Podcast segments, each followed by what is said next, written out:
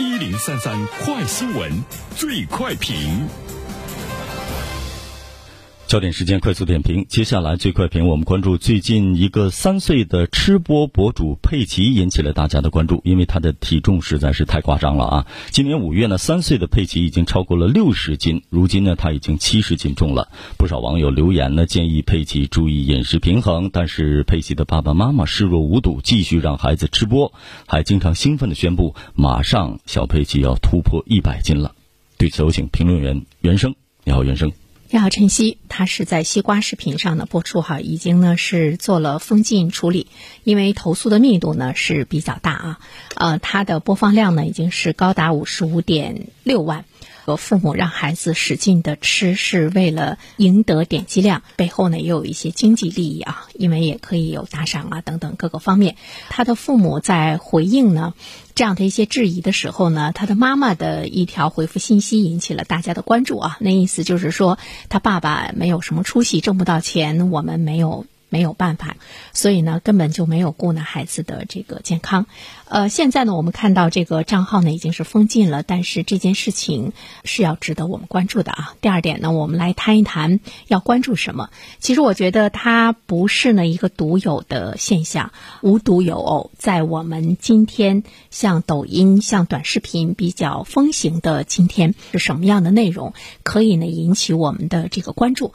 我们会看到呢关于这个孩子。的的内容，呃，目前呢是上传的比较多啊，其中呢就有这个孩子比较逗趣，还有各种表演节目，像这个呢使劲的吃，成为播客，还有呢孩子呢比较有趣的语言，看到有一些父母呢不停的和孩子去谈话，让他呢说一些比较有意思的这个言语啊，引起呢围观者的浓厚的兴趣，赢得呢这个点击量。我周围呢也有不少朋友说，哎，关注一下我的呃小女儿、小儿子的这个抖音啊，呃，也是呢在寻求这个。呃，关注量，所以我们现在看到呢，孩子现在在这种抖音和短视频比较风行的今天，他们成了一个父母的工具，为了当播客哈，为了赢得大家的关注。呃，三岁的孩子目前呢要突破一百斤的这样的一个体重，那他的确呢是作为呢一种的这个工具。前一段时间我们还说到了这个一日作诗两千首，结果呢这个孩子呢是传销的工具。这些呢我们都会看到呢，父母呢是背后呢比较大的推手。今天。的一种呢，这个社会的这个氛围，以孩子以儿童为娱乐关注的这个对象，目前呢是比较普及，就是我们的这个社会氛围和现象呢是要值得关注的，孩子的一些表现。呃，令众人捧腹，可以呢赚得关注，也可以呢这个赚钱。这里面呢，我们看到成人的一种心态，无论是他的缺关注、缺钱，我们都会看到那一种明目张胆的贩卖，就是对于孩子本身的一种的贩卖。那么父母呢，其实是在榨取呢孩子。那么这个呢是值得我们关注的哈。我记得鲁迅先生倡导呢，这个弱者本位，幼者本位。那我们今天是不是呢这样的一个本位的思想？呃，第三点呢，其实我们要关注。到的就是这个视频，它之所以最后呢被这个封禁，是民众的投诉。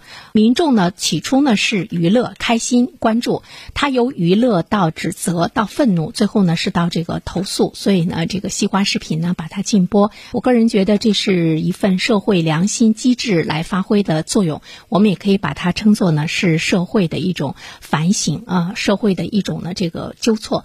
尽管呢它比较滞后，但是毕竟呢令。令人有一丝欣慰，但这里面呢，我们看到这个。孩子已经受到了极大的伤害和摧残，那么他的付出的这样一个代价的意义是什么？就是说，他值得我们有一些什么样的一个警醒？为什么我们把它称作是一个社会的纠错呢？因为之所以今天的孩子能够被父母在三岁的时候呢被喂到呢突破一百斤，也是因为我们社会的我们的感兴趣、我们的打赏、我们的这个起哄，这种浓厚的社会氛围，促使呢他。的父母有了更多的赚钱的强烈的心态。我们经常会说有钱会使鬼推磨，但是挣钱会让人呢变成这个魔鬼。最后一点呢，我们要关注到的就是这个法律。第一步，有关保障儿童权利的法律约束力的国际约定，就是《儿童权利》。理公约中特别提到，各国应该保护儿童免受身心摧残伤害和凌辱、忽视、虐待或者是呢剥削，提到了这个国家的一种责任、社会的一种责任，还有当地呢这个司法机关的一种责任。当父母无视自己孩子健康成长，其实我们要问一下，我们法律的保护。力度呢，究竟呢是在哪里？这件事情呢，有律师表示说，女孩的监护人已经是涉嫌虐待啊。当然，也有人说这个孩子可能是被领养的，所以呢才会成为赚钱的工具。但不管怎么说，它是属于一种犯罪。好了，珍惜。嗯，感谢原生。各位听友，大家好，感谢始终如一收听原声评论。不知道你是否听过原声读书？最近呢，上线了一本书《终身成长》。非常期待着你可以听到它，《终身成长》这本书很有名气啊，它坐镇亚马逊心理类畅销榜已经有十年的时间。这本书呢是向我们讲述思维模式会对我们的行为方式产生深远的影响，可以决定我们成为什么样的人。它颠覆了传统成功学的观念。您可以搜索“原声解读终身成长”就可以听到喽。谢谢你。